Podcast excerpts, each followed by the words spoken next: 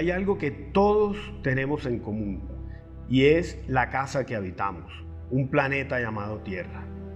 Pero ¿hace cuánto no nos preguntamos cómo está nuestra relación con nuestra casa?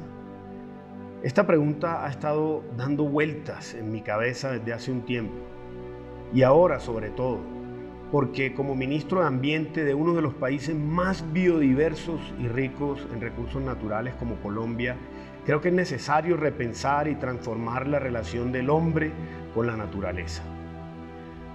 Parece que nos hubiera dejado de preocupar el proteger y conservar mientras aprovechamos sin límites lo que la tierra, nuestra casa, nos da.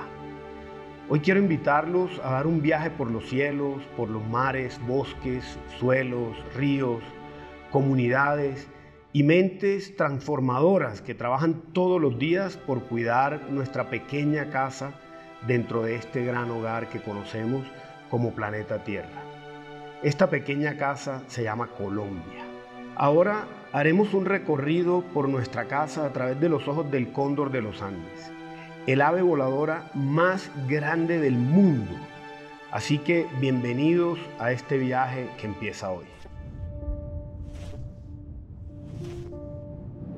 Empezamos volando desde el norte en el Mar Caribe, en donde se ubica la tercera barrera de coral más grande del mundo. Una joya que alberga el archipiélago de San Andrés, Providencia y Santa Catalina Islas que además son el hogar del cangrejo negro, la única especie animal con denominación de origen en Colombia. Y eso es solo el principio. Ahora continuaremos hacia la Sierra Nevada de Santa Marta, patrimonio de la biosfera que alberga casi todos los ecosistemas del trópico. Además, es la formación montañosa litoral más elevada del mundo en donde se encuentra la famosa ciudad perdida Teyuna, que es el corazón de la civilización indígena tairona. Estamos bajando hacia la región de La Mojana, ubicada sobre las cuencas de los ríos Magdalena, Cauca y San Jorge, lo que la convierte en una región de humedales, donde la vida anfibia desde la época de los cenúes aún se expresa en su gente y en su naturaleza.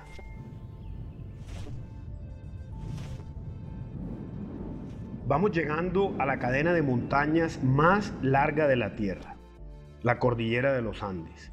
Volcanes, nevados, glaciares, páramos, bosques nublados, secos, valles y otras formaciones geográficas que en su interior contienen las grandes ciudades de Colombia.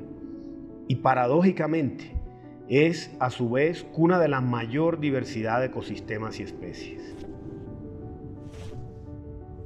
Ahora, para calmar el frío, vámonos hacia el Pacífico. Sin duda, el epicentro del folclore musical colombiano. Sus fiestas y su música son un patrimonio cultural del país y de la humanidad. Lugar mágico y biodiverso, donde la selva besa el mar y es a su vez la casa de decenas de especies únicas en el mundo. Y un oasis a donde cientos de ballenas jorobadas llegan huyendo del invierno entre julio y septiembre. Aquí encuentran las condiciones para parir sus crías, alimentarlas y enseñarles a respirar. Y en este momento estamos entrando al bosque tropical más grande e imponente del mundo, la Amazonía, el pulmón verde del planeta. Un majestuoso refugio de la naturaleza y de gran diversidad de culturas y comunidades ancestrales.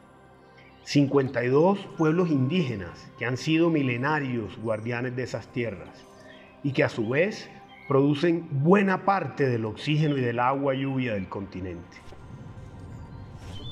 Y para terminar este viaje con un paisaje diferente, ascendemos y volamos por las llanuras de nuestro país, los departamentos de Arauca, Casanare, Meta y Vichada con fauna y floras únicas de las sabanas y que nos regalan los mejores atardeceres de Colombia, rojos y cálidos como su gente, que con sus cantos vaqueros nos llenan de energía y ganas de trabajar por un mejor país.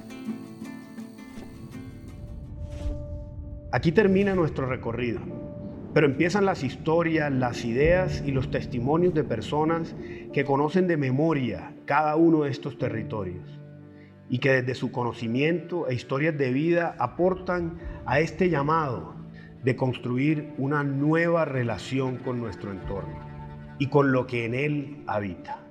Bienvenidos. Atentamente, la Tierra.